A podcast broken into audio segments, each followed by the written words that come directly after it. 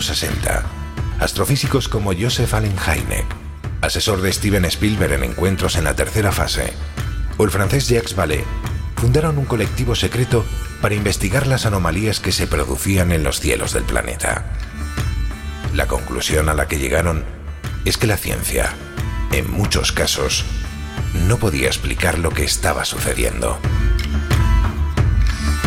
Aquel colectivo fue conocido como el Colegio Invisible.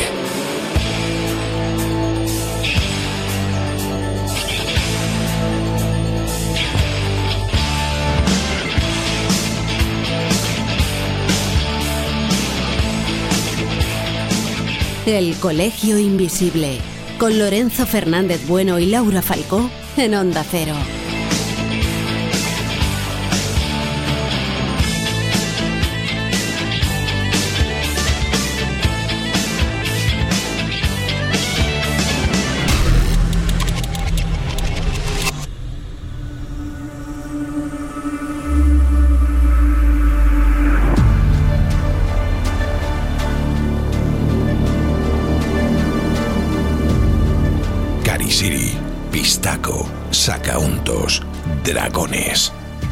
Universo de los críptidos es tan extenso que prácticamente cada país tiene su propia criatura misteriosa, que se debate entre la realidad y la tradición, pisando a veces una línea tan fina como imperceptible. Y es entonces cuando los testigos les ponen estos nombres, con la única pretensión de denominar algo cuya naturaleza desconocen, pero que, según dicen, se suelen pasear como depredadores de almas cuando cae la madrugada.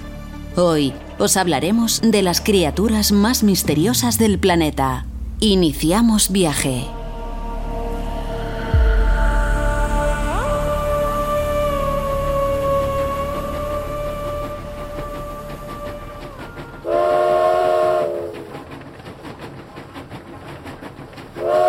Hola, ¿qué tal? ¿Cómo estáis? Pues nosotros, yo creo que se, se, sobreentiende, ¿no? Por este chucu chucu chucu chu, es el, sonido de- del tren de vía estrecha, no, estrechísima, que va recorriendo todas las alturas del Valle Sagrado, aproximadamente a unos 3.200, 3.300 metros de altitud. Y la verdad es que da cosilla, ¿eh? Asomarte ahí y ver abajo del todo el río Urubamba, eh, siendo conscientes de que aquí no hay que menearse demasiado. Bueno, en fin, es el precio que hay que pagar por, por ver estos paisajes tan realmente maravillosamente alucinantes.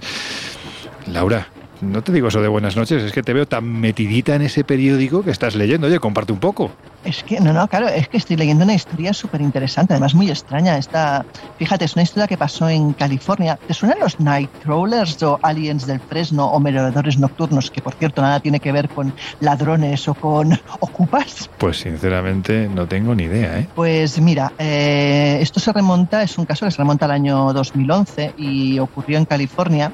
De hecho, en el Parque Nacional de Yosemite eh, fue grabado y fue vista una criatura que la denominan así, la denominan la- precisamente el alien del Fresno o los Nightcrawlers, que precisamente pues en inglés significa eso. Qué buen acento tiene, nocturnos. ¿verdad? Sí, sí, sí, ya lo quisiera yo. Sí, sí, sí. Bueno, bueno, el caso te cuento. Eh, em- todo empieza porque en 2011 precisamente los funcionarios del Parque Nacional de Yosemite eh, con las cámaras detectan algo extrañísimo. Y es que por lo visto vieron unas imágenes como muy inusuales donde se podía apreciar una especie de siluetas blanquecinas que parecía casi como un humanoide eh, con eh, cabeza y casi brazos, eh, como si los brazos tocaran al suelo, digamos, como si se fueran propulsando con unos brazos muy largos en el suelo y unas patas también largas, la cabeza muy diminuta arriba. Y eh, bueno, se veía como dos elementos, ¿no? uno más grande y otro más pequeño, que no se sabe bien bien si mm, tiene que ver con el género, esa diferencia de altura, o tiene que ver igual con la edad, no, no tienen ni idea. El caso es que realmente, pues eh, imagínate la hipótesis que han surgido, porque eso además no se ha detectado solamente ahí, por lo visto es una cosa que hay varias imágenes al respecto en diferentes puntos de California y de América en general. Con lo cual hay gente pues que apunta a la hipótesis de que igual son ovnis, son aliens, hay gente que habla quizás de algún tipo de críptido o de criatura extraña no identificada a la cual todavía no se le ha dado nombre. Lo que pasa que es verdad que parece extraño que en un lugar tan paseado y tan vivido como las zonas de las que estamos hablando, pues hasta ahora no se hayan detectado, ¿no? Realmente deberían esconderse muy bien y tener unas madrigueras muy importantes para que nadie les haya visto hasta el momento. Es peculiar el tema. Claro, en cualquier caso llama mucho la atención y bueno, eh, es un temazo el tema de los críptidos, de los bichos estos extraños que de repente se detectan, ¿no crees? Bueno, pues mira, ya que estamos yendo por este lugar en el que seguramente en mitad de estas selvas de montaña habrá más de un bicharraco escondido, pues, pues es precisamente la percha para hablar de lo que vamos a hablar hoy, ¿no? De esos críptidos un poquitín extraños que no sabemos muy bien, porque hay mucho testimonio de su aparición, si realmente se debaten en la más pura tradición, es decir, el folclore puro y duro, o realmente pegan ese salto, esa línea prácticamente imperceptible que a veces separa la realidad de la tradición y se, y se vienen a nuestro mundo para asustar generalmente a los, a los testigos.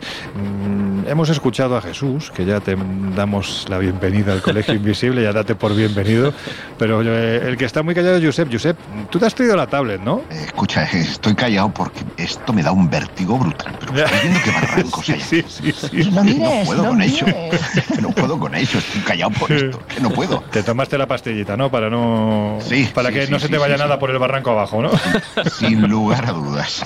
Y sí, me he traído la tablet. Lo que pasa es que en estos lares la conexión wifi no es que sea muy, muy pródiga. Bueno, pues a ver si la, si la pillas y, y porque, claro, por lo que ha dicho Laura, las imágenes de estos aliens del Fresno fueron grabadas por cámaras de seguridad. Por lo tanto, me imagino que en algún lugar de la, de la gran red estarán colgadas esas imágenes. Vete buscándolas porque, porque puede ser interesante para ver exactamente cómo es. ¿no? De todas formas, si las encontramos, también las colgaremos en nuestras redes sociales. Ya sabéis que estamos en Twitter como arroba invisible 12 y también en Instagram y en Facebook, los perfiles oficiales, el Colegio Invisible en Onda Cero. Ahora mm, vamos camino de nuestro primer objetivo. Es un lugar que se encuentra aproximadamente a unos 30 kilómetros de, Puno. Es más o menos, por decirlo de alguna forma, la capital oficiosa del altiplano peruano, donde además hay un montón de piedras de un tamaño verdaderamente descomunal que generalmente, y es una pena, porque, porque la pena llegar hasta allí precisamente, pasan desapercibidas al viajero. ¿Cuál es el motivo? Pues un motivo físicamente fundamental, y es que estamos a casi 4.000 metros de altitud y por aquí, por estos lugares, lugares, precisamente ya que hablaba Laura de bicharracos, pues merodea uno de esos bichos que se debate entre la realidad y la leyenda, pero que cuando actúa y hay que decir que hay muchos testigos que hablan de los encuentros que han tenido con él. Bueno, pues la verdad es que tiene muy poquita gracia el, bichito. Laura, Luego vete pensando en el nombre, porque el nombre del bicho es bastante complicado, pero de momento yo creo que lo primero es comentar hacia dónde vamos, ¿no? Después, si eso ya desarrollamos un poco más extensamente el porqué, pero de momento, ¿hacia dónde vamos? Pues mira, teóricamente vamos hacia Siyustani. Ese, ese teóricamente no ha molado nada, ¿eh? No ha molado nada ese teóricamente, sobre todo viendo por dónde estamos yendo. Podemos precipitar al vacío por donde ya estamos, estamos ¿eh? de verdad. Pero vamos, que la intención es llegar Ahí, ¿vale? Bueno, dicho esto, ¿y dónde está esto? Pues mira, está muy cerca del lago Titicaca y también eh, del Gran Yahuanaco en la parte boliviana, evidentemente, eh, y es posiblemente el lugar más sorprendente que podemos encontrar en este mundo.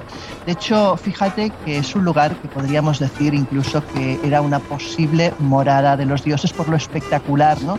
Estamos hablando de un lugar de, que está a 4.085 metros de altitud y con una sensación realmente que nos da a todos de, bueno, como te puedes imaginar, de mal de alturas, porque claro, eh, si ya nos pasó en México eh, y eran menos metros y, medio pasaje, tuvo durante unos días esa sensación de, encontrarse realmente mal, que parece que te vaya a estallar la cabeza, pues aquí a cuatro mil y pico metros, pues todavía... Pues mira, exactamente son 1085 metros menos los que había en México, o sea que ya, ya hay que ir despacito por aquí. Claro.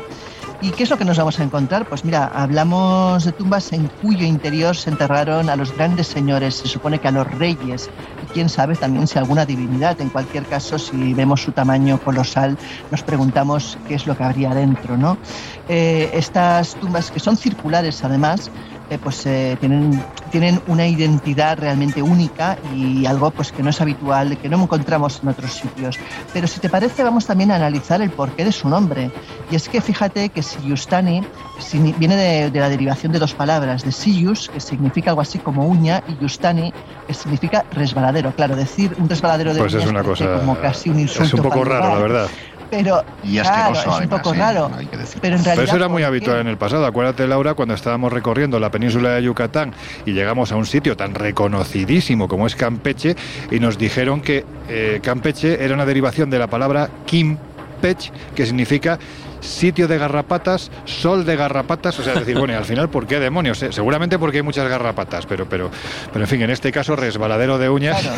No, en este caso, en este caso viene porque, igual que ocurre en otros lugares, como por ejemplo en las pirámides egipcias, sorprende el hecho de que entre las piedras de esa construcción no quepa una uña. De ahí viene el resbaladero de uñas. Es decir, eh, vamos, que no pasas por ahí ni el filo de una oh. hoja, para ser claros y, ¿no? Y, bueno, eh, como podemos ver, el lugar es imponente y es obvio que el primer misterio que nos planteamos en un lugar así, aparte del descomunal tamaño que tienen las tumbas, eh, también es cómo construyeron todo esto, dada la altura, dado la lejanía, bueno, todo parece como bastante infactible o bastante improbable. Bueno, pues camino de Silustani, vamos. la verdad es que yo tuve la oportunidad hace ya muchos años de ir con nuestro explorador de cabecera, Juan José Revenga, y la verdad es que flipé, ¿no? Esas tumbas mm, con esa forma de cono invertido de un tamaño absolutamente gigantesco. Claro, todo el mundo se pasa de Saguadero, se mete en la parte boliviana y visita eh, la Gran Tiahuanaco, ¿no? Y se olvidan de que en esta parte de la peruana pues se encuentra precisamente lo que era uno de los cementerios tiahuanaquenses o de la cultura tiahuanaco menos visitados y, y que parece como todo aquí en el pasado, mm, lo voy a dejar ahí, no voy a defender nada, pero parece que está hecho a escala de esos gigantes que se pasean sospechosamente por todas las tradiciones del pasado.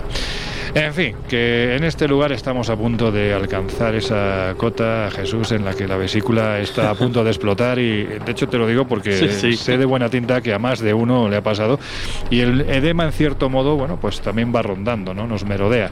La cuestión es que si queremos llegar a lugares como este, pues no hay otra forma que, asumir que tienes un riesgo y que hay que ir despacito y que no hay que comer mucho y que, Josep, no hay que tomar, no hay que tomar muchas bebidas alcohólicas porque también hacen un efecto bastante complicado ante el soroche o mal de altura.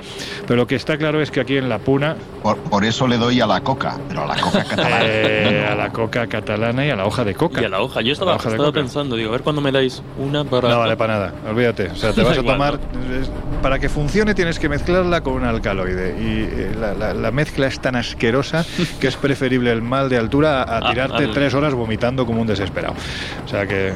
Bueno, pues este lugar la verdad es que lo que nos cuenta la historia, y estamos hablando lógicamente de la historia oficial, es que fue un sitio de enterramiento de una de las culturas más importantes del pasado vinculadas a la propia cultura de Tiahuanaco, que era la, la colla, ¿no? y se estableció además en esta parte del altiplano más o menos alrededor del año 1200 después de Cristo. ¿Qué ocurrió, Jesús? ¿Cómo fue aquello?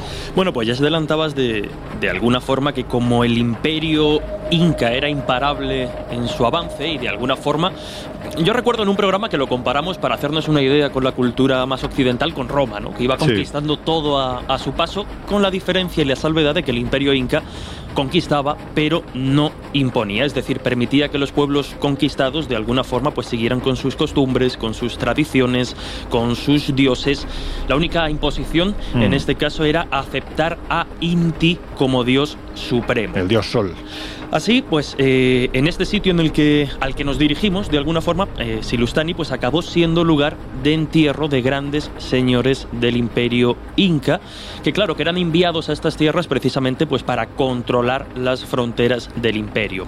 Por tanto, nos encontramos una mezcla tremenda de creencias, de razas, de personalidades que yacen aquí o que yacen allí, enterradas eh, en este enclave especial hacia el que nos dirigimos. ¿no? Un sitio que además pues, tenía unas características sagradas y mágicas muy muy concretas y características para los que allí habitaban. Además, cuando llegaba el gran día, es decir, el día en el que se debía realizar uno de estos enterramientos, en el que un gran señor había muerto y por tanto eh, se, se realizaba todo el proceso aquí en Silustani, pues se celebraba una gran fiesta que culminaba con ese, con ese enterramiento, y no solo el enterramiento del señor Inca, sino también el, de sus mujeres, el de sus animales favoritos, y si se terciaba incluso hasta algún hijo, aunque, y es lo más llamativo, ¿no? y casi casi terrorífico visto desde hoy en día, aunque no estuvieran muertos, mm. que esto nos recuerda pues a otras culturas. ¿no? Solo, solo un matiz, Josep, eh, Jesús, eh, has comentado el señor Inca, no es que sea el señor Inca, sino que era el señor, en este caso el mandatario. Justo, el el señor de la tierra, el mandatario del lugar. Qué, educado ha quedado Jesús. señor, querido señor Inca.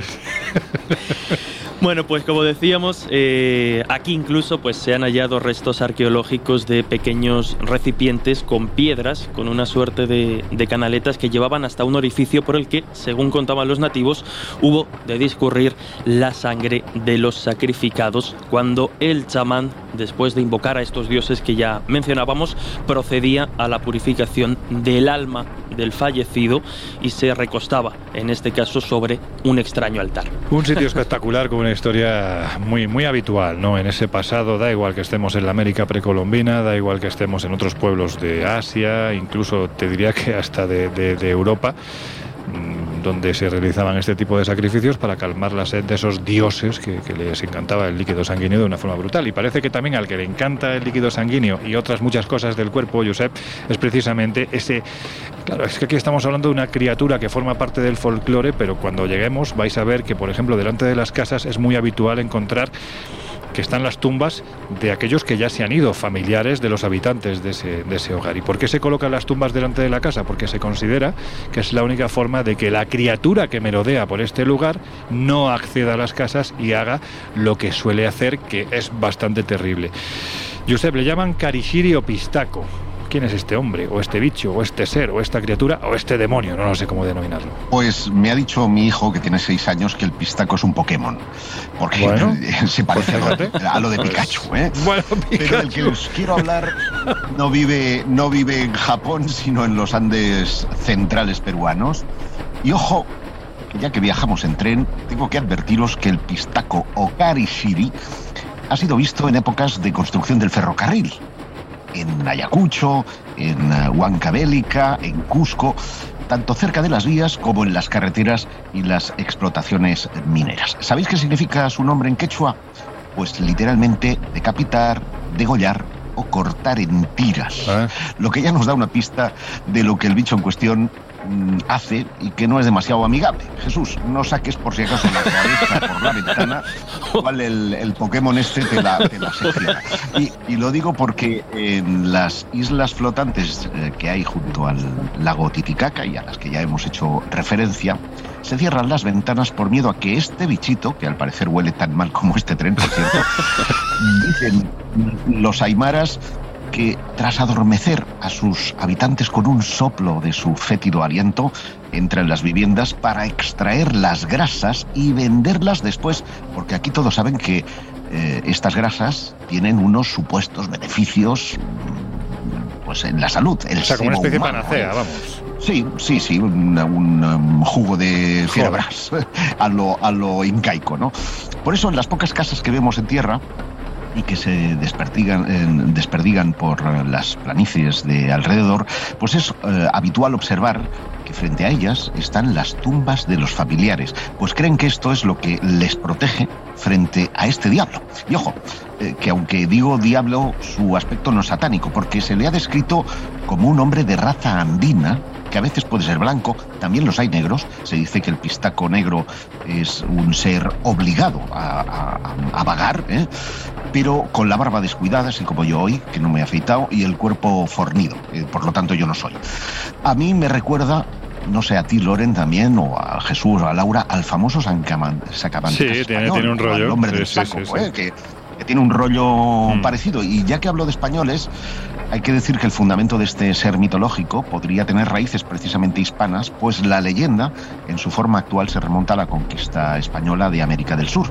Los indígenas temían a los misioneros españoles, pues los consideraban pistacos y creían que mataban a las personas para sacarles su grasa, con la cual engrasaban las campanas de las iglesias para que sonaran mejor. Y tampoco es casual que el lugar donde se manifiesta eh, sean, eh, según las creencias andinas, las uh, maquinarias uh, del tren o, o, o, los lugares donde hay explotaciones mineras, pues para engrasar precisamente sus maquinarias. Ah, y con esto termino. Si queréis otro día nos podemos acercar al mercado de, Desagu, de Desaguadero, que está en la frontera que separa Bolivia y Perú, ya que en esta región, situada a más de 4.000 metros de altura, vamos a encontrar, junto a esos eh, famosos telares andinos, esas especias de todos los colores y esos ponchos de vicuña, grasa humana. ¿Será que el pistaco se ha Añadir, añadir que muchos de estos lugares, eh, de hecho,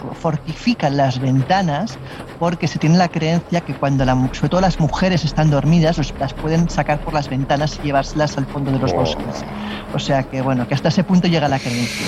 Creencia que efectivamente, o sea, que está muy arraigada. No estamos hablando de una superstición o de una tradición que se diluye ahí entre la leyenda. No, no, no. Es que hoy en día lo vamos a poder comprobar con los testimonios que vamos a recoger también en esta zona del altiplano, que esto, esto ocurre, la verdad. Muy cerca además se encuentra, para que os hagáis una idea, el Cerro Capía. El Cerro Capía, visto desde arriba, tiene como forma de cabeza de león con las fauces abiertas y allí hay muy poquita gente que se acerca, porque dicen que es una zona en la que todo tipo de traficantes de armas, de drogas, que se mueven por este auténtico mar de altura, ¿no? que es el lago Titicaca, pues digamos que tienen ahí su sede.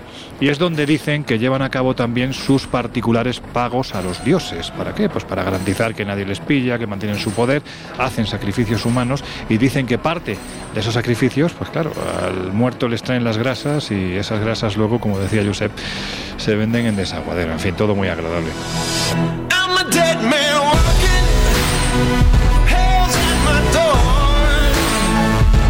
El Colegio Invisible. El periodismo de misterio ya está aquí en Onda Cero.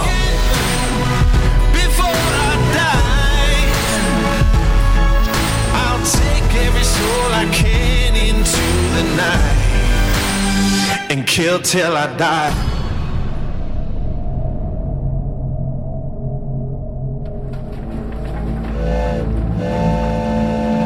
Jesús, esto de los sacauntos, sacamantecas, no es nada nuevo. Ya hablamos hace un tiempo de uno de los casos más conocidos en España, que es el del célebre crimen de Gádor en Almería, pero hay que decir que esto de sacar las grasas por parte de los criminales y de venderlas después no es la primera Como vez. también los hacen los médicos de estética.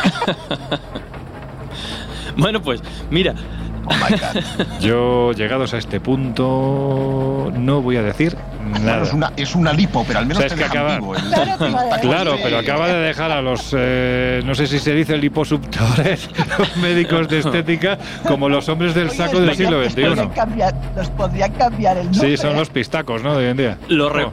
lo Exacto. remato y lo mejoro yo Bueno, si quieres. Laura, porque eh, antes de meternos con, con esos personajes a, a mitad de, de camino entre la leyenda y la realidad, los sacamantecas, porque aquí en España son bien conocidos los, los asesinos que, que- que dieron origen ¿no? a este a esta semileyenda de los Mm. sacamantecas, también se hablaba de que en las primeras farmacias, ya no tanto en las primeras, pero sobre todo en esa época de leyendas de sacamantecas, finales, siglo XIX, comienzos de- del XX, se hablaba de que incluso en las farmacias se dispensaba a un alto precio eh, la grasa humana precisamente como panacea, como comentabas antes, ¿no? Joder. como remedio a determinadas enfermedades eh, hasta el momento eh, o en la época casi casi incurables. Se hablaba de bueno, pues que la vendían para alargar la, la vida y claro, nadie sabía muy bien de dónde De dónde sacaban claro. esa grasa. Y entonces empezaban a circular eh, leyendas, rumores,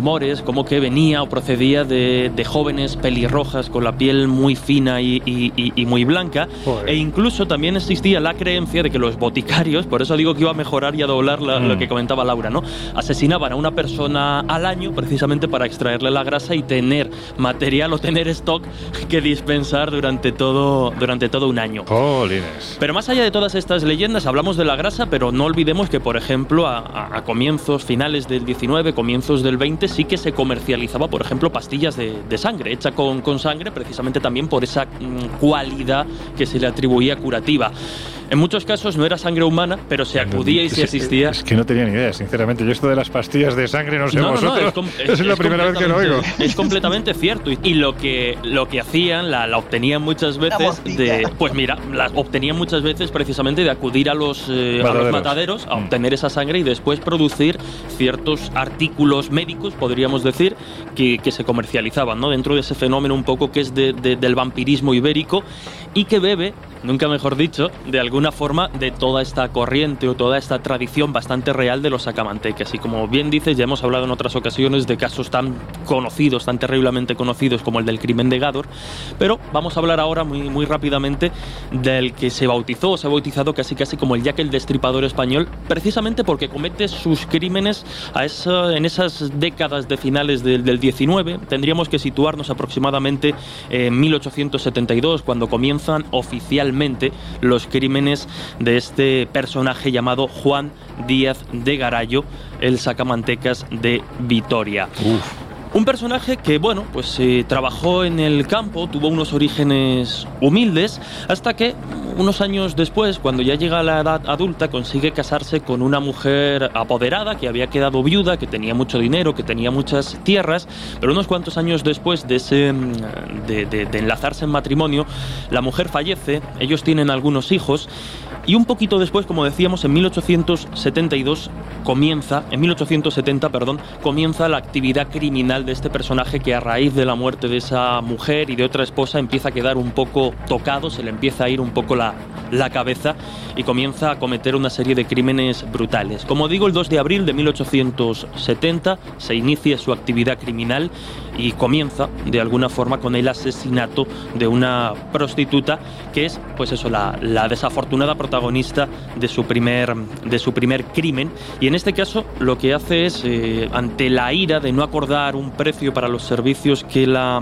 que la mujer ofrece acaba estrangulándola y no solo eso sino que la remata ahogándola en un río cercano hay que decir como hemos dicho el sacamantecas de Victoria que actúa principalmente en Mm. localidades próximas y cercanas a la capital em, alavesa.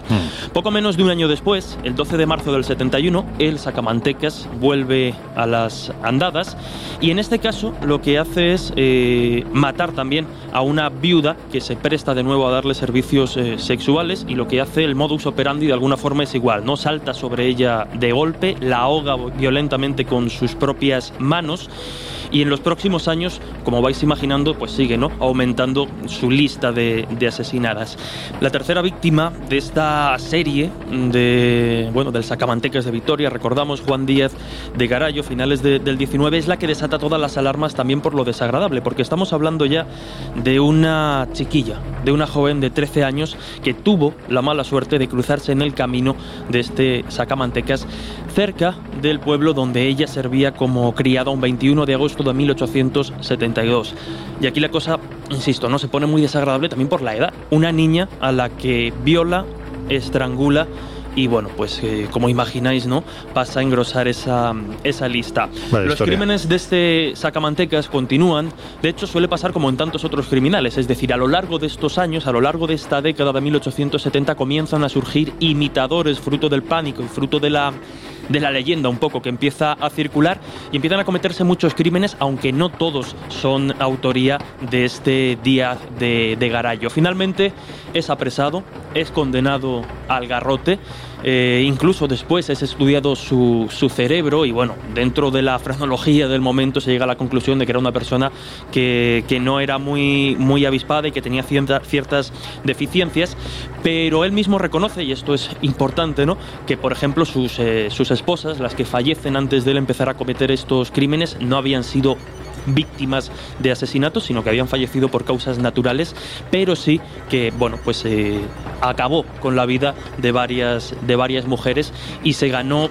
a pulso, nunca mejor dicho, ese apelativo de sacamantecas, pues que es también un poco mm, utilizado para hablar de varios asesinos y varios criminales en este momento de la historia de España. Es, es tremendo porque, claro, estamos hablando, Laura Josep Jesús, del año 1870, es más o menos cuando esta persona inicia su trayectoria criminal. Jo, vaya siglo ese, ¿eh? porque es que prácticamente veníamos de meter en la cárcel al hombre lobo de Ayariz, a verdad. Manuel Blanco Roma Es verdad. Santa, que también se le acusó de precisamente la venta de, de grasa y demás, y nos metemos con el jaque del destripador español. O la famosa vampira de Barcelona. Bueno, ahí ya también, están más en es, primeros del siglo XX, ¿no, Ya- Enriqueta ya es de- Martí? ya es principios del siglo XX, pero también es otra. Otro, Sí, otro sí, caso sí, sí. Claro, por eso lo que- sábado de los niños. lo que comentábamos antes, ¿no? Que vamos evolucionando un poco del, del hombre lobo al sacamantecas a inicios del 20 con todo el fenómeno de- de- del vampirismo ibérico que empieza a cambiar un poco la, la- la grasa de los niños o de determinadas personas por la sangre, ¿no? Como elemento vital o como elemento para, para alargar la vida. Ya que nos estamos acercando, estamos ya muy cerca de la estación del, del Puno, eh, ya vamos camino de, de Silustani, pues eh, en este impasse, en lo que tardamos en llegar a Puno y en acercarnos a Silustani, os vamos a dejar unos segundos con nuestros compañeros de los servicios informativos de Onda Celo Radio. Ya sabéis que estáis en el Colegio Invisible hoy a mucha altura, casi 4.000 metros. Regresamos en unos minutos.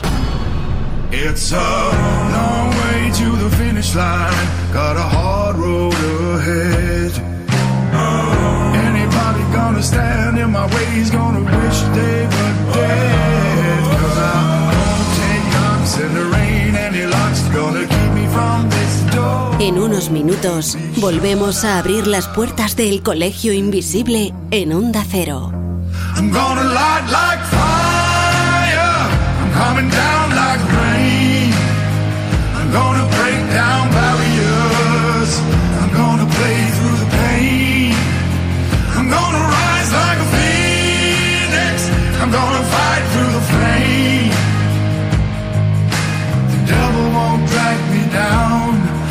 Cause I'm done. I'm all done playing games.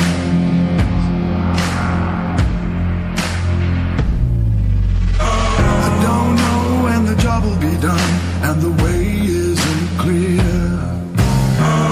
Gotta stand against what I know's wrong, gotta face all my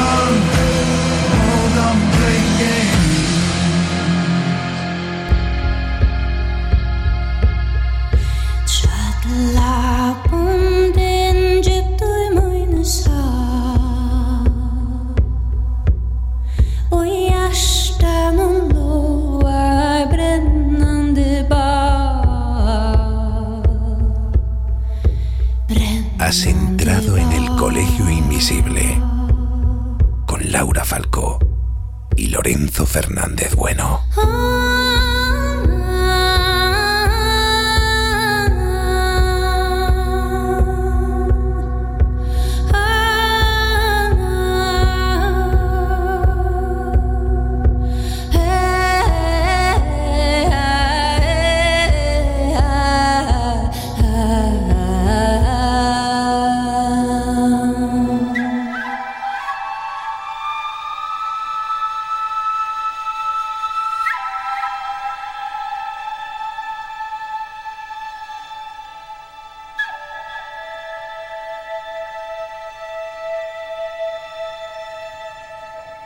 Bueno, que ya estamos de vuelta. Si te acabas de incorporar al Colegio Invisible de hoy, estamos recorriendo la Puna, el desierto de altura, el altiplano peruano, a más de 4.000 metros. La verdad es que yo no sé vosotros, chicos, pero esto se nota, hay que ir muy despacito porque aquí, eh, nunca mejor dicho, falta el oxígeno. A mí no me preguntéis ahora que estoy a punto de, de echar la papilla. Laura, ¿tienes una pastillita para este que anda un poco mareado entre el favor. bamboleo del Eh, tren? y- pastillas Mira, antipoto. yo cruzo los dedos porque, a diferencia de México, todavía no he empezado yo. Pero vamos, en México, acuérdate que a mí me dio también eh, tela. O sea, que no, si es que no es agradable, ¿no? Mira que lo había avisado, que no hay que tomar bebidas con gas, alcohólicas y te has inflado en el tren. Bueno, claro, ahora estás como estás.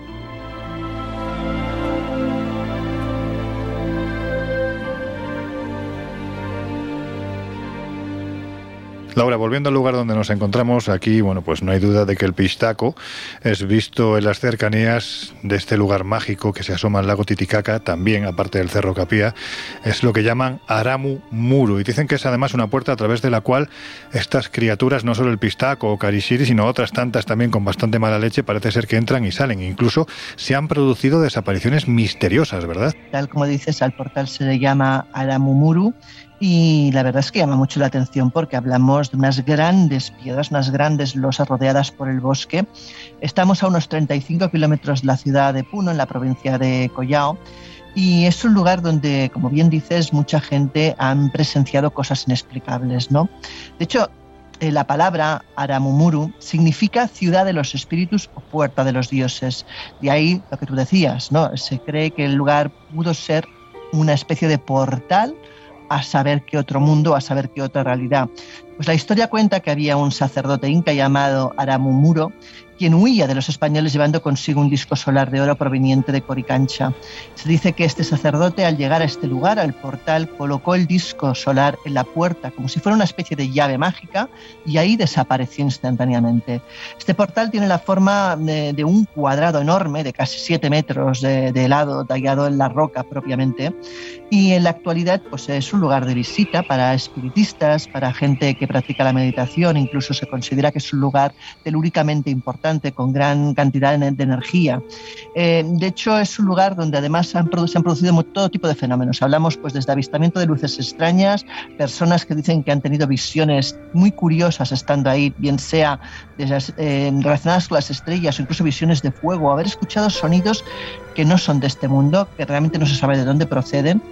Y dice la leyenda que detrás de este, de pedestal enorme de rocas hay pues una puerta que da precisamente a ese túnel que conectaba las ciudades de Tihuananco y Cusco, utilizado por los incas, según cuentan, para desplazarse. Y según la tradición inca, este túnel ya estaba construido antes de ser usado por ellos, con lo cual la pregunta es, ¿quién construyó el túnel? Bueno, pues aquí las tradiciones aymaras dicen que pudo ser una especie de diablo. De hecho, se hablaba de que precisamente uno de los sacerdotes, ya en este caso católicos, que merodearon por la zona intentando evangelizar, pues parece ser que se lo tragó la puerta. Vamos, que no se le volvió a ver. Es un sitio bastante peculiar. Después nos vamos a acercar para que lo veáis. Y ya veréis que esa roca enorme de tonos Es un lugar rosáceos. ideal para empujar a la suegra, a ver si hay suerte, ¿no? Y desaparece también. Uy, hoy te van a querer mucho tanto los médicos de cirugía estética como las suegras. Como o sea, las tú, suegras. tú sabrás. A ver si te van a coger y te van a empujar a ti. Bueno, el caso es que ya es un, ya veréis que es un rocón enorme de unos tonos rosáceos con esa puerta extraña que no parece conducir a ningún lugar. Bueno, es un sitio verdaderamente raro.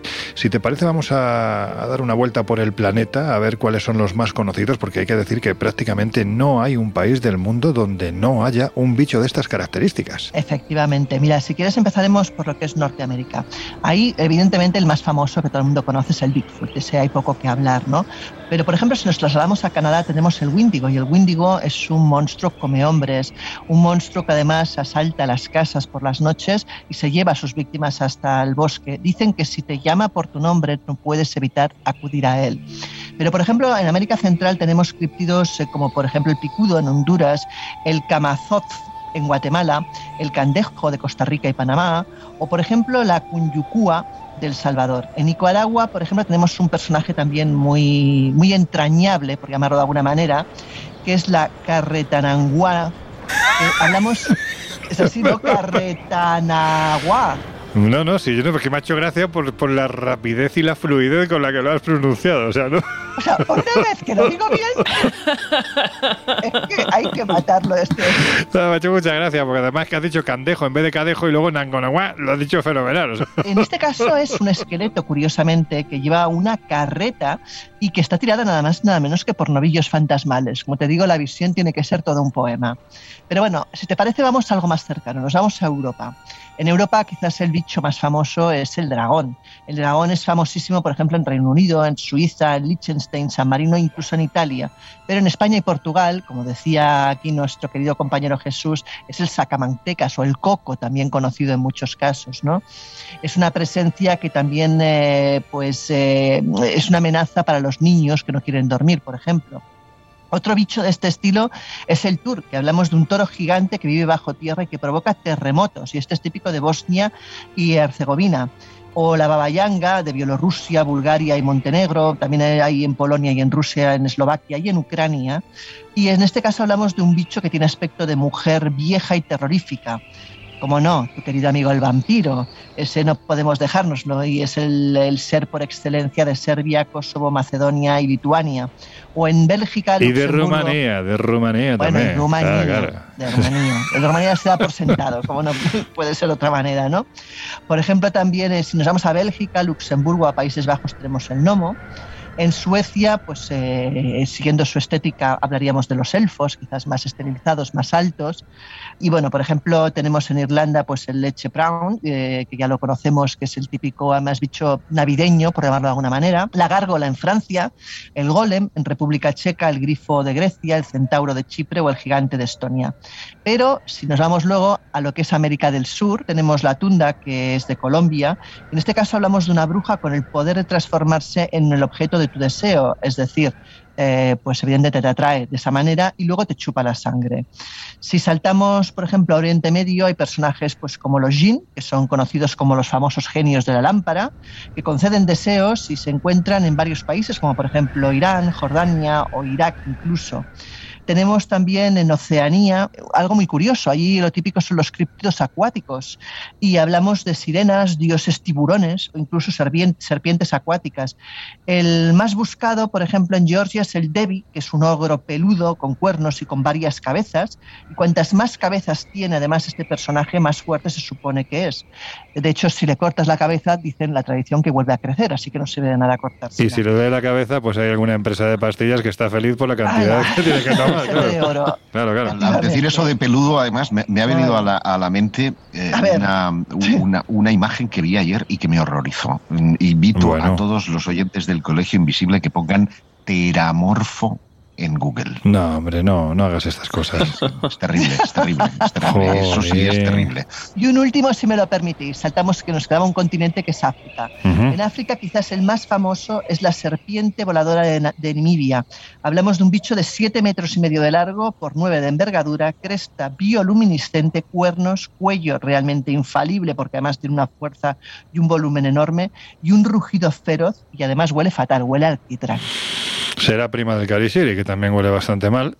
Bueno, pues eh, estabas citando la, la- este tipo de criaturas, ¿no? Vemos que muchos de ellos forman parte de la leyenda pura y dura, otros, bueno, pues ahí se, de- se defienden, eh, como decíamos al principio, saltándose de vez en cuando esa fina línea que separa la realidad de, de la tradición más ficticia, pero yendo precisamente a los que aparecen en el mar, la verdad es que, mm, bueno, pues teniendo muy cerca el lago Titicaca, que es un lago, no deja de ser un lago, donde hay que decir que hace años Cousteau, recordáis, ¿no? El, el comandante Cousteau con el Calipso se acercó hasta este lugar buscando alguna especie nueva y lo único que encontraron a cierta profundidad fue un sapo bastante gordo, o sea, ni, ni, ni monstruos ni nada, ¿no? Aquí no hay monstruo, pero lo cierto es que eh, hace tiempo, Laura, tú me contaste una historia vinculada al mar, no vamos a hablar, vuelvo a repetir, de monstruos de lago, sino mm, aquí en este caso de un mar como el Mediterráneo, que aunque sea chiquitillo, pues en comparación con un lago bastante grande, porque hubo una historia que ya comentamos hace unas semanas, que quedó ahí pendiente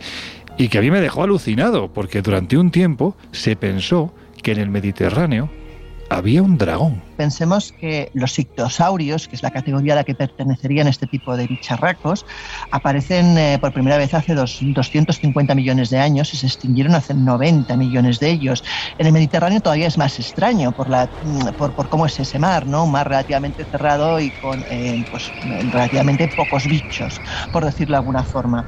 Pero en este caso, eh, pues se cuenta que había uno enorme que saltaba la costa en busca de ganado, de modo que no les quedó más remedio a los ganaderos que armarse y ir a por ellos, hasta que finalmente dicen que extinguieron ese tipo de dragón que les asaltaba. Pero pensemos que sin irnos muy lejos, en Gran Bretaña en el año 2010 se descubrió uno de los esqueletos más grandes y completos de este tipo de bichos. Y hablamos de un ictosaurio que tiene aproximadamente 180 millones de años, con un esqueleto que mide alrededor de 10 metros de largo y un cráneo que pesaría una tonelada. Menudo cabezón, ¿no? Sí, sí, más bien, sí, sí.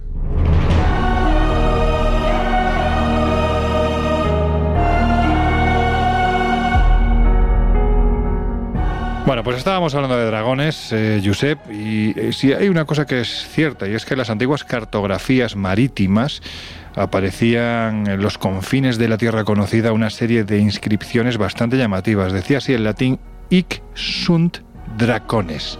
¿Esto por qué era? Pues enseguida te lo cuento, pero hay que mm, meter en contexto, porque mm, a pesar de que la mayoría de las figuras que están presentes en los ah, mapas medievales parece ser fruto de la fantasía, resulta que muchas estaban basados en encuentros reales, ojo, con animales marinos, con, con criaturas que mm, después fueron relacionadas con la mitología y el, y el folclore, mm, pero que de alguna manera evolucionaron a partir de hechos eh, verídicos. Y los cartógrafos, digamos que utilizaban este tipo de seres, los monstruos, para ilustrar aquellas regiones que eran o bien misteriosas o que estaban por explorar, que eran inexploradas. De esa manera podían avisar al navegante de los eh, peligros que suponía pues transitar por esas eh, latitudes. Claro, a lo largo de la historia muchos han asumido que esas figuras míticas eran fruto de la imaginación de los ilustradores. Sin embargo,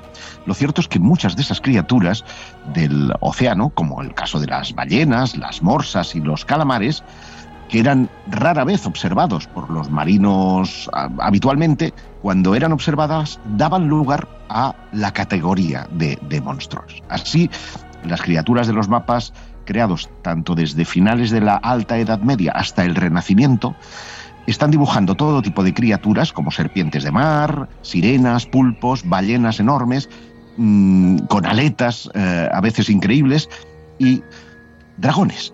Por contestar precisamente a tu pregunta, tengo que decir que eh, en la Edad Media, aunque la cultura árabe recuperó la imagen de la Tierra y de los cálculos astronómicos griegos, la concepción del mapa se vio claramente afectada por la Biblia.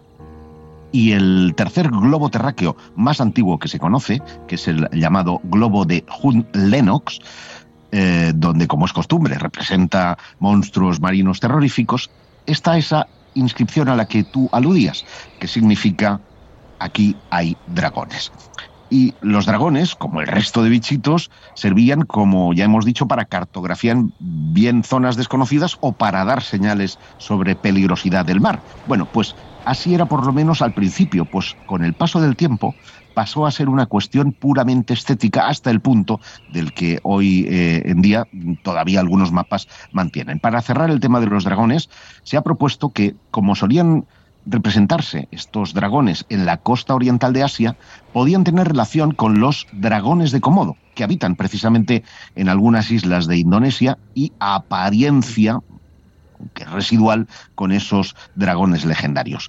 Otros, como el mapa de San Brendan o, San Brandan, eh, que según las leyendas gaélicas, pues era un obispo irlandés descendiente de los descubridores de Irlanda, partieron precisamente hacia el mar y camino de Britania se encontraron con una isla ballena. Y esto también es muy llamativo porque eh, en nuestras latitudes, en, en España, concretamente en Canarias, se habla de esa isla, ¿verdad? Que es la de San Borondón, que es la traducción de San Brandán y que podría tener relación con esa isla fantástica, llena de vegetación y de cosas extraordinarias que en realidad sería el lomo de un bicho gigantesco.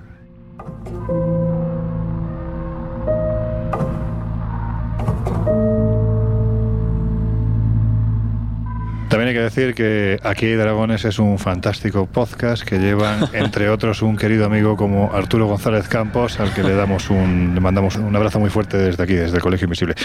Jesús, a mí lo que me Y, viene a la y el dragón invisible, no lo olvides. Ahí, ahí. Bueno, claro, sí, aquí tenemos al señor Dragón. señor aquí sí que Ic sunt dracones, porque tenemos al señor Draco, es Jesús Draco, eh, su dragón invisible, ya sabéis que lo podéis escuchar en Castilla-La Mancha Radio, en la autonómica de Castilla-La Mancha, pues eh, los jueves, viernes. Los viernes, es que hemos cambiado tanto de horario que ya es difícil Viernes, situarse. ¿no? Sí, viernes a las, a las 12, a la medianoche. Pues ahí está ese periodismo de estos temas desde una visión crítica como la que aquí pues cada semana nos expone nuestro compañero Jesús Ortega.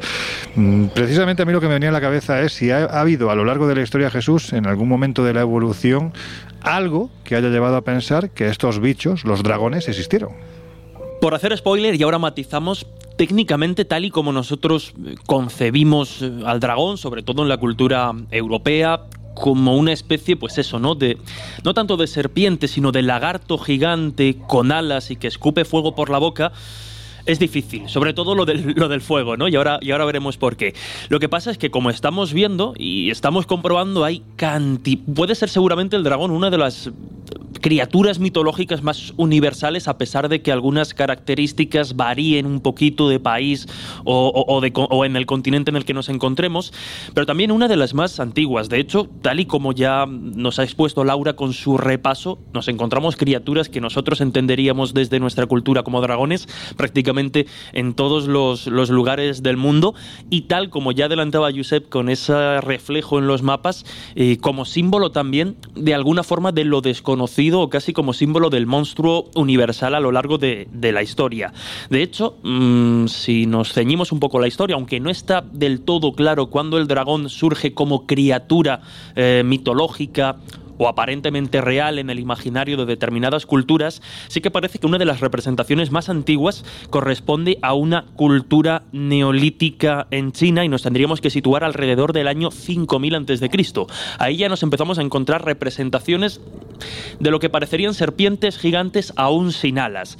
Pero claro, mm, eh, pues este mito ¿no? o esta imagen de China pronto saltaría a regiones cercanas y por dar el salto a algo aún más cercano a nosotros, eh, nos venimos hasta, hasta Europa y Oriente Medio, donde ya nos encontramos esa figura del dragón ya no tan asociada a la serpiente, sino asociada quizá, eh, pues eso, no más a un, a un lagarto, a un cocodrilo con, con, con alas, e insisto, que escupe y que escupe fuego.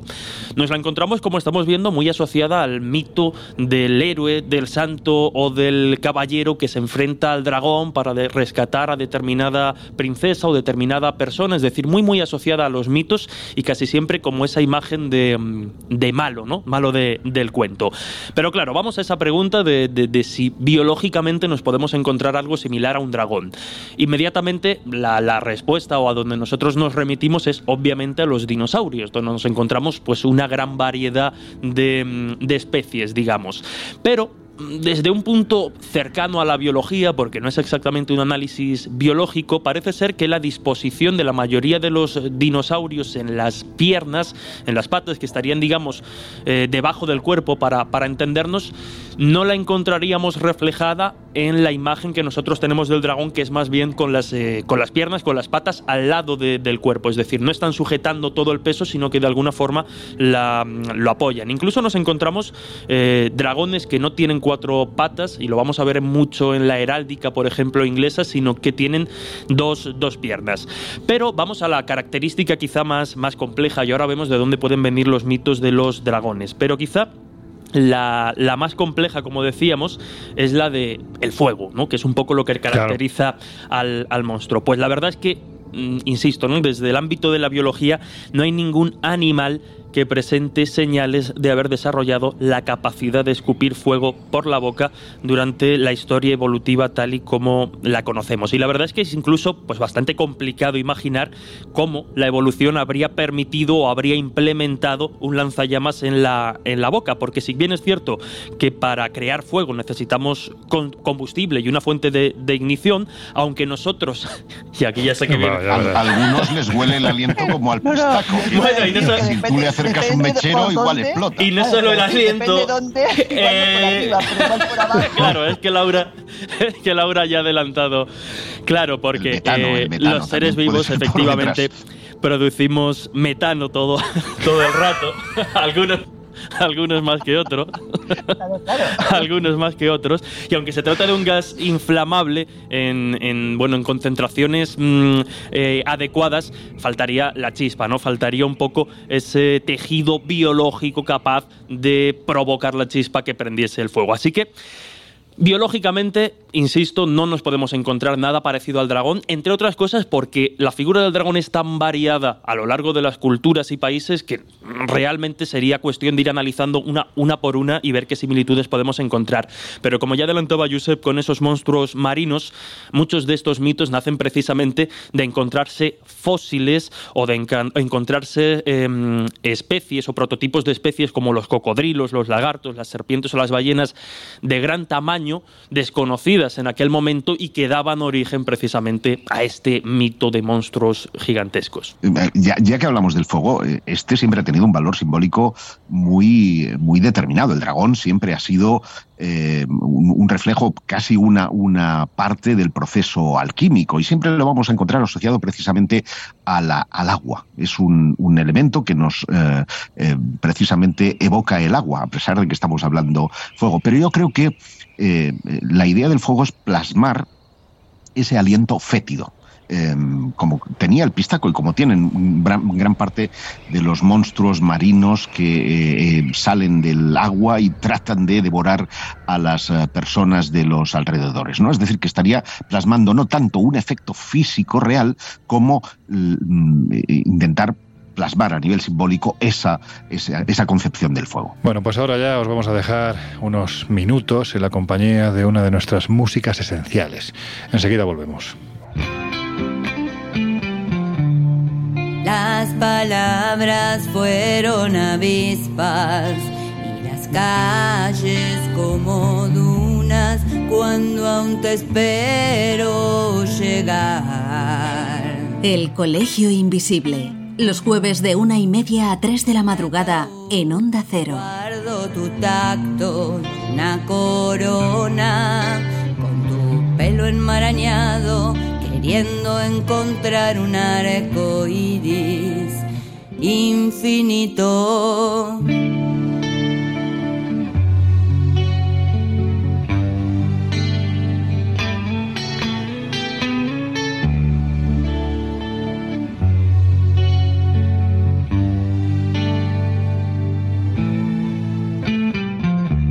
Mis manos que aún son de hueso vientre sabe a pan.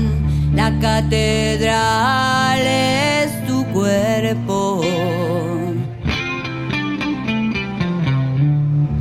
Haz verano y mil tormentas y yo el león que sonríe a las paredes que he vuelto a pintar del mismo color. Distinguir entre besos y raíces. No sé distinguir lo complicado de lo simple. Y ahora estás en mi lista de promesas a olvidar. La chispa adecuada.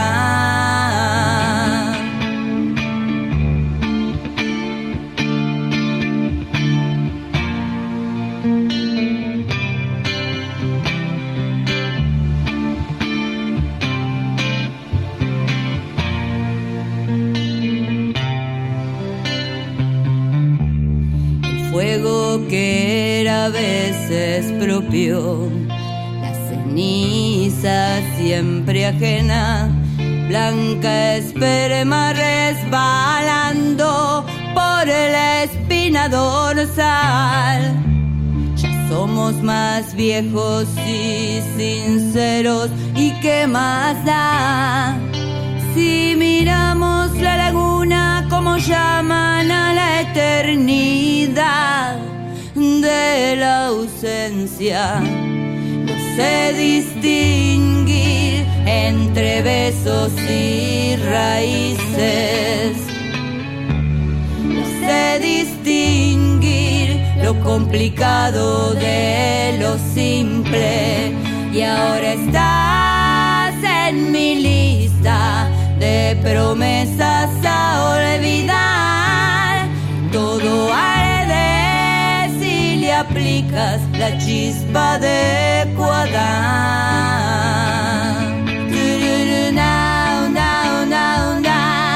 La chispa adecuada.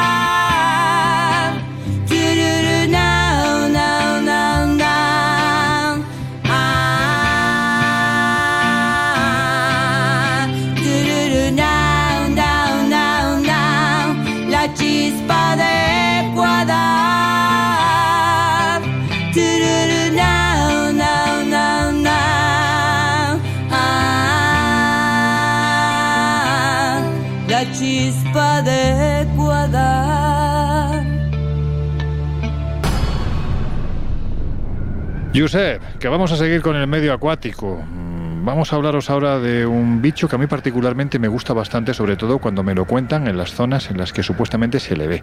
La Yakumama, la serpiente gigante que dicen que se pasea por el Amazonas. Pues así es, la Yakumama es una especie de monstruo del lago Ness, pero en serpiente. Eh, la describen como una gigantesca anaconda. Y hablo de un ofidio de más de 50 metros de longitud que está dotada de una enorme cabeza de dos metros de ancho, cuya mandíbula, se dice, es capaz de destrozar incluso los árboles. Ojo, hablamos de un animal criptozoológico, no de una leyenda. Es decir, que puede existir realmente y que muchas personas hoy en día siguen buscando sus rastros, sus pistas en la selva húmeda del Amazonas. Los nativos hablan de ella llenos de temor, creen en su existencia. Los herpetólogos, tanto europeos como americanos, hicieron caso omiso de las habladurías y tomaron el asunto en serio como referencia a una gran boa acuática, la anaconda, que la imaginación y el miedo pues, habría agrandado hasta los límites insospechados. Pero en 1906, el famoso explorador eh, Percy Fawcett afirmó haberse encontrado con una anaconda gigante mientras viajaba por el río Amazonas y disparó a la criatura incluso reparó que ésta estaba agonizando. Di- dice literalmente, caminamos en tierra y nos acercamos al reptil con precaución, estaba inmóvil, pero los escalofríos siguieron corriendo arriba y abajo del cuerpo como soplos de viento sobre una loma de montaña. En cuanto fue posible medir su longitud de 14 metros y hacía fuera del agua y 5 metros en ella, haciendo una longitud total de 19 metros. No, un bicharraco, vamos, un bicho enorme. Un bicharraco, vamos. Ya sabéis además que las eh, anacondas son constrictoras, o sea, el abrazo de la muerte. ¿eh? Eh, tan grandes, dice eh, Fawcett, eh, ejemplares como este no pueden ser comunes, pero los senderos en los pantanos alcanzan un ancho de dos metros y apoyan las declaraciones de los indios y los recolectores de caucho que la anaconda a veces alcanza un tamaño increíble, eclipsando por completo el disparo por mí. Imaginaros ¿eh? lo que tenía que ser esto. Pues fijaos, años más tarde, dos hermanos, Mike y Greg Warner, montaron una expedición en las selvas del Amazonas para buscar evidencias de este, de este monstruo, de esta serpiente monstruosa. Y la, la expedición que ellos realizaron no fue concluyente, aunque sí registraron senderos de serpiente gigantes y tomaron testimonios de nativos que afirmaban haber visto a la Yakumama. Mike Warner habló con cientos de indígenas y trabajadores que tuvieron encuentros con ella, cerca del río Amazonas. Y en una segunda expedición incluso pudo fotografiar áreas donde viviría la Yakumama, es decir, las lagunas que se forman cerca de los ríos, sus trincheras, algunas de casi dos metros de ancho, siempre en proporción a las descripciones, y fotografiando algunas de las gigantescas serpientes, que no la Yakumama, pero igual de imponentes. Estas fotografías son las que excitaron, además, a los investigadores de la National Geographic eh, Society y se sumaron precisamente a la investigación. Y lo que encontraron eh, se sumó con eh, a, a los informes de, de, eh, ya previos de descripciones de los em, eh, indígenas y con los años muchos avistamientos pues han incluido descripciones de serpientes con cuernos brotando de su cabeza una característica que mencionan tanto los informes de observadores independientes a lo largo de la Amazonia y que ha llevado a Warner a la hipótesis de, la que, ya- de que la Yakumama podría ser una versión prehistórica de eh, lo que se llaman cecilias. La mayoría de las 50 especies o menos de cecilias que han sido catalogados tienen un surco a lo largo de los laterales de la cabeza con tentáculos retráctiles y podrían explicar de alguna manera las visiones de la Yakumama. Dicen que en ocasiones incluso la Yakumama va escoltada por lo que se conocen como bufeos del agua, que son esos delfines rosados. No son como los de mar, son más bien los pobrecitos. Son muy raros, No sí, son sí. muy agraciados, ¿no? Dicen que en noches de luna se transforman en personas. Sale salen de- del agua y se suelen llevar a las jovencitas al interior del, Sí, del río y, y ya no regresan más. Y todos estos además están Mm, digamos que protegidos por la gran presencia de la selva, eh, una especie de pachamama selvática que sería el Intach Huamani, que es el que, el que los protege. En fin, es que las leyendas de selva la verdad es que son una auténtica, una auténtica pasada.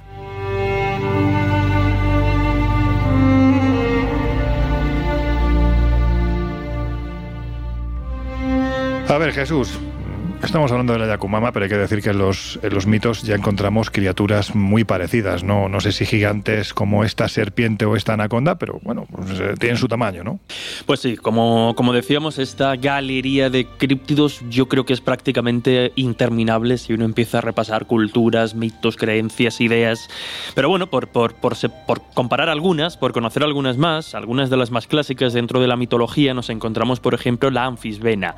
¿Qué sería este monstruo o esta criatura mitológica? Pues una serpiente con una cabeza en cada extremo del cuerpo. Y en la mitología griega, este ser tiene su origen en la sangre que gotea de la cabeza de, de Medusa cuando Perseo eh, bueno, pues se, la, se la corta y la pasea de alguna forma o vuela con ella sobre el desierto en su mano. Existen criaturas eh, similares en otras mitologías, como por ejemplo las centroamericanas precolombinas y las africanas, que como estamos viendo hoy, eh, bueno, pues los significados son diferentes, aunque la forma sea parecida, eh, las intenciones, las capacidades e incluso las, las medidas son, son diferentes. Otro, por ejemplo, otro, otro ser extraño sería el giverno, que es un tipo de dragón que se distinguía por poseer una cola puntiaguda de la cual se decía que era venenosa. Y tal y como ya adelantábamos antes o hemos ido comentando, este, este ser con la cola, este dragón con la cola puntiaguda, se convierte en un elemento bastante importante dentro de la heráldica eh, bueno, de determinados países, pero que aparece con frecuencia como mascota de, de colegios o equipos eh, deportivos, principalmente en Reino Unido. Está muy presente en la literatura medieval, en la literatura moderna también de, de Europa, en la británica en particular, y bueno, pues también dentro de esa evolución que han tenido determinadas figuras mitológicas parece ser un ser bastante recurrente a la hora de utilizarlo en los videojuegos contemporáneos de ambientación medieval y fantástica.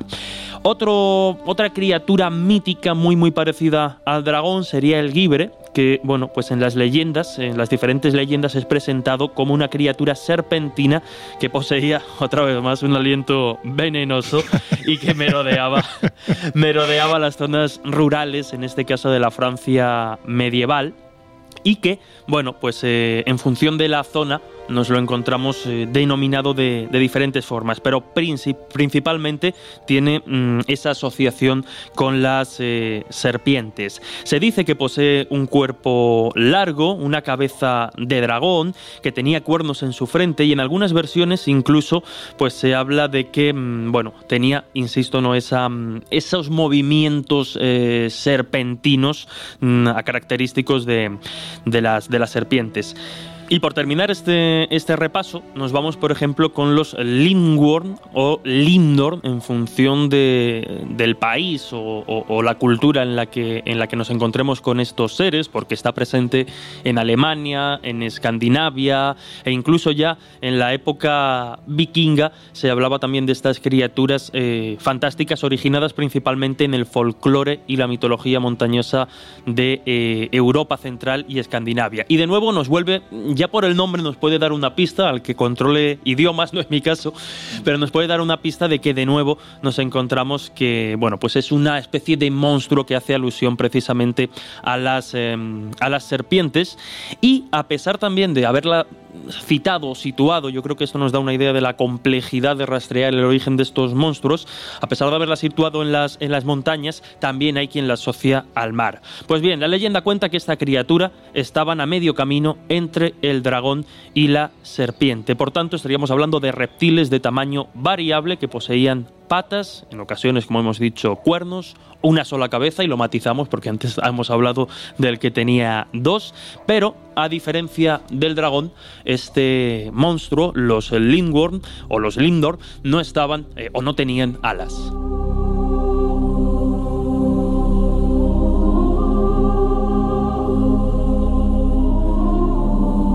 Si siguiéramos hablando no tanto de bichos aéreos como, como de bichos marinos, que parece que son los que han estado bueno, pues pululando a lo largo del colegio invisible de hoy, pues eh, lógicamente podríamos hablar del Kraken, del Leviatán, en fin, estos han aparecido en muchas ocasiones por el, por el programa. Pero quizás, Laura, el que yo sinceramente no sabía ni que existía, me parece tan extraño que parece increíble que haya testimonios de personas que aseguran haberlo visto, es el Ningen. ¿Esto qué es? Pues mira, hablamos en este caso de una especie de gigante humanoide prácticamente que habita en las profundidades del Círculo Polar Ártico y Antártico.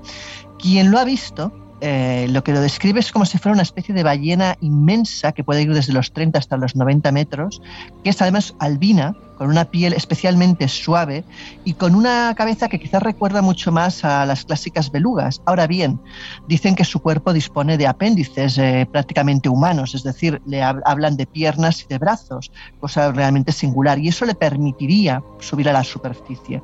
De hecho, también hablan de grandes ojos, de una boca inmensa y lo que te decía, ¿no? que pueden ser capaces de caminar sobre tierra firme, sobre todo por las noches. Eh, cuentan que, que, bueno, que esta criatura pues, tendría manos dotadas hasta de cinco dedos, como si fuera un ser humano prácticamente, y lo que te decía, de brazos largos y delgados. Así que realmente pues, el aspecto, imagínate, una pedazo, un pedazo bicho como sería Mm. una ballena caminando de repente pues, eh, sobre tierra firme. Pues la verdad es que no sé si me apetece imaginármelo, ¿eh? sinceramente. No sé si estoy para la labor. Oye, Josep, ¿tú sabes lo que es el pez dragón? Claro, claro, claro que sé lo que es. Eh, hablamos del ourobo, un pez que se muerde la cola y que simboliza el ciclo eterno de las cosas. También el esfuerzo eterno, la lucha eterna entre el bien o el mal. ¿Por qué te ríes cuando dices que se muerde la cola? Es que eres muy mal pensado. No, no, no. Tú eres el que te has reído. Esto es- Yo esto es muy simplemente cochino, me Lo que estás pensando es muy cochino. Urobo, venga, dale. En efecto, el ourobo es un pez que se muerde la cola y que simboliza el ciclo eterno de las cosas, también el esfuerzo eterno, la lucha eterna o el bien, eh, el esfuerzo baldío, y se asemeja al pez dragón, aunque este último sea chiquitito. La característica más notable de los peces dragones es su cabeza enorme, repleta de dientes aguzados, que son más fuertes que el de las pirañas. Devoran, eh, o se devoran, mejor dicho, entre ellos, precisamente. O sea que son, eh, iba a decir antropófagos, no, serían piscifoca, no sé cómo sí, llamarlo, ¿no? sí.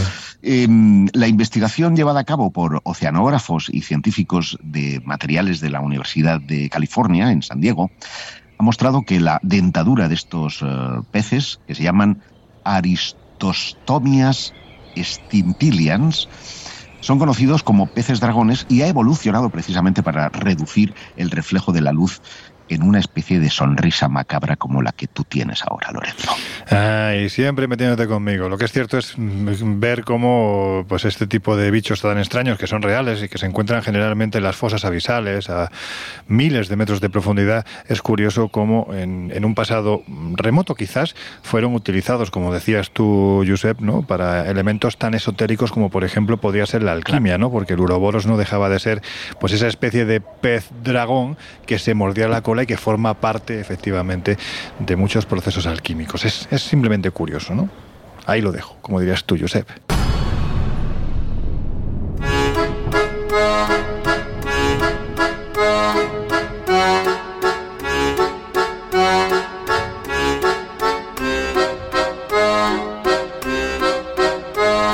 Historias así solo ocurren en el Colegio Invisible.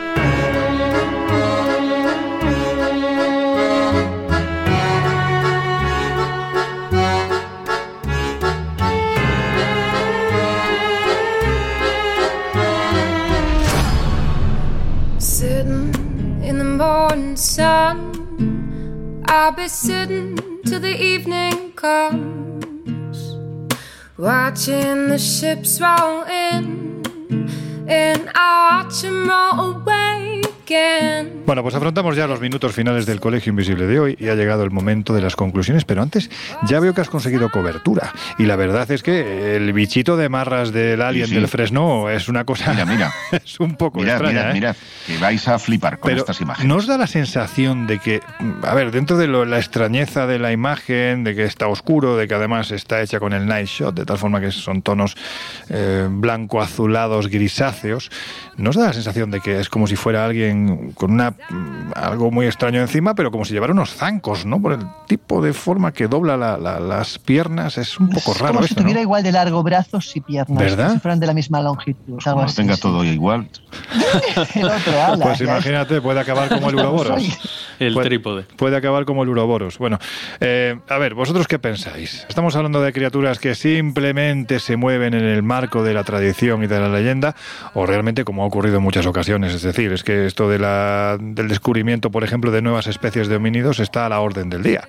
Mm, ¿Podemos hablar de que realmente detrás de estas leyendas puede haber en algunos casos puntuales, críptidos desconocidos que o bien existieron o bien están pendientes de ser descubiertos? Claro, lo que se suele decir, ¿no? Cuando el río suena agua lleva, es decir, cuando hay tantos avistamientos de tantos bichos, pues hombre, es factible pensar que un porcentaje de ellos igual sí que son especies o desconocidas o variantes incluso de especies eh, y que bueno, y que el fondo marino, por ejemplo, es todavía muy inexplorado eh, y ahí puede albergar, pues eh, seguramente en las grandes profundidades seres que igual son primitivos y que, y que los tenemos ahí completamente perdidos. A ver, en mi opinión, yo aquí voy a ser uh, casi la voz de la conciencia de Jesús que me la ha contagiado con el mal de altura este, ¿no? Y es que realmente eh, creo que estamos frente a símbolos. Como todo símbolo, tiene su mensaje basado en la realidad. Es decir, hubo algo que sirvió de detonante y como advertencia, como lección, casi como leyenda urbana, sirve para notificar cosas, sirve para advertir del peligro de una determinada zona, eh, de una determinada latitud. Pero generalmente todos estos bichos, que a diferencia de los criptozoológicos, sí tienen avistamientos, eh, o sea, los criptozoológicos sí tienen avistamientos recientes, están fundamentados en leyendas, en, en leyendas que, si bien pueden tener su pozo de realidad, han permanecido ya no por el avistamiento en sí, sino por el mensaje que encierran. Y ese es, creo, el concepto que debemos de tener claro. Bueno, yo creo que, que hoy la, la, las conclusiones van a estar muy, muy igualaditas, ¿no?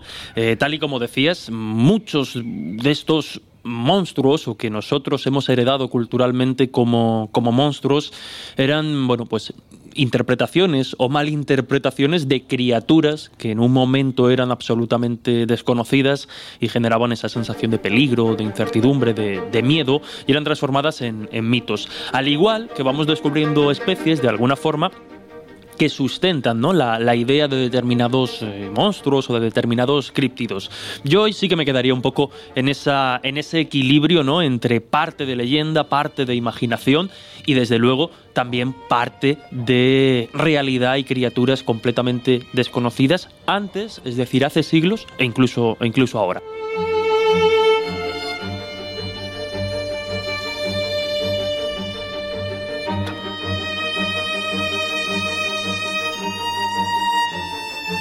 Bueno, pues como os decimos, estamos afrontando ya los minutos finales del Colegio Invisible de hoy y llega el momento de las recomendaciones. Ya sabéis que en el kiosco tenéis la revista Año Cero Enigmas, donde además este mes se asoma a la portada un tema, bueno, pues truculento, siniestro, pero muy real. Los nazis vuelven a la portada de Año Cero en la búsqueda de una serie de objetos sagrados que se han descubierto recientemente y que ellos estaban tras su pista. Pero en fin, eso lo vais a encontrar en la revista, en la revista Año Cero ni más.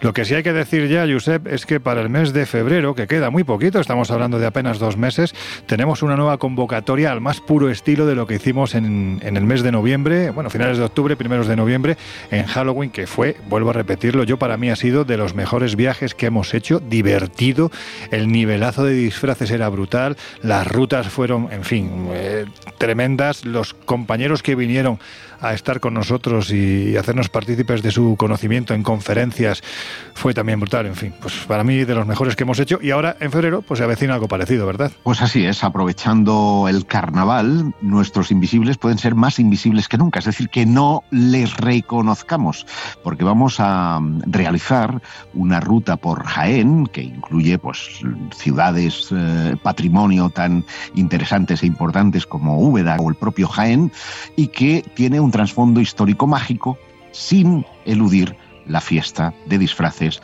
que va a hacer que la imaginación de todos los viajeros se unan para sorprendernos y pasar un, unos días maravillosos en ese mes de febrero coincidiendo con las fiestas de carnaval.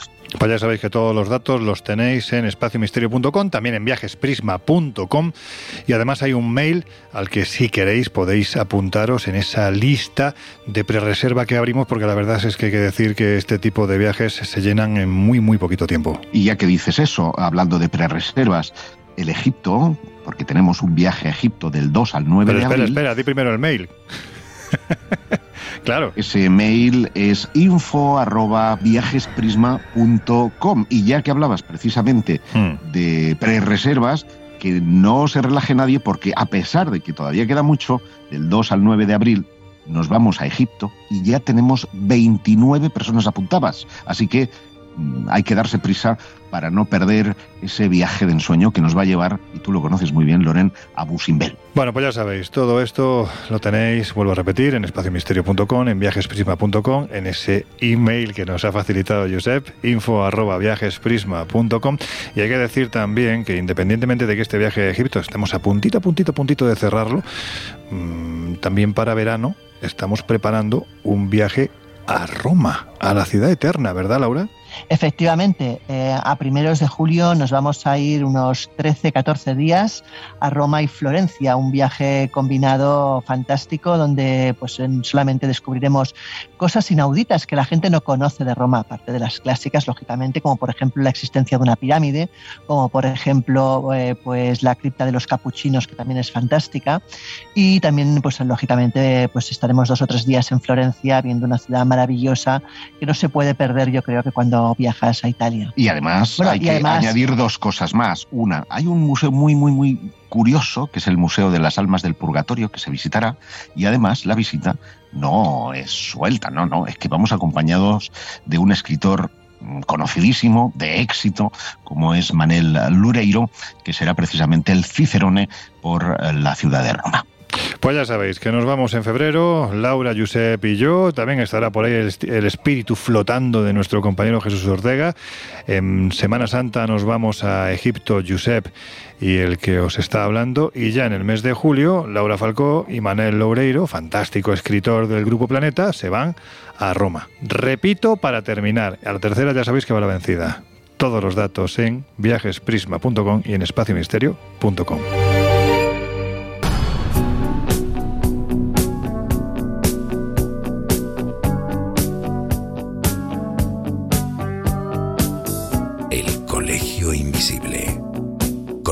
Fernández Bueno y Laura Falcó. En Onda Cero.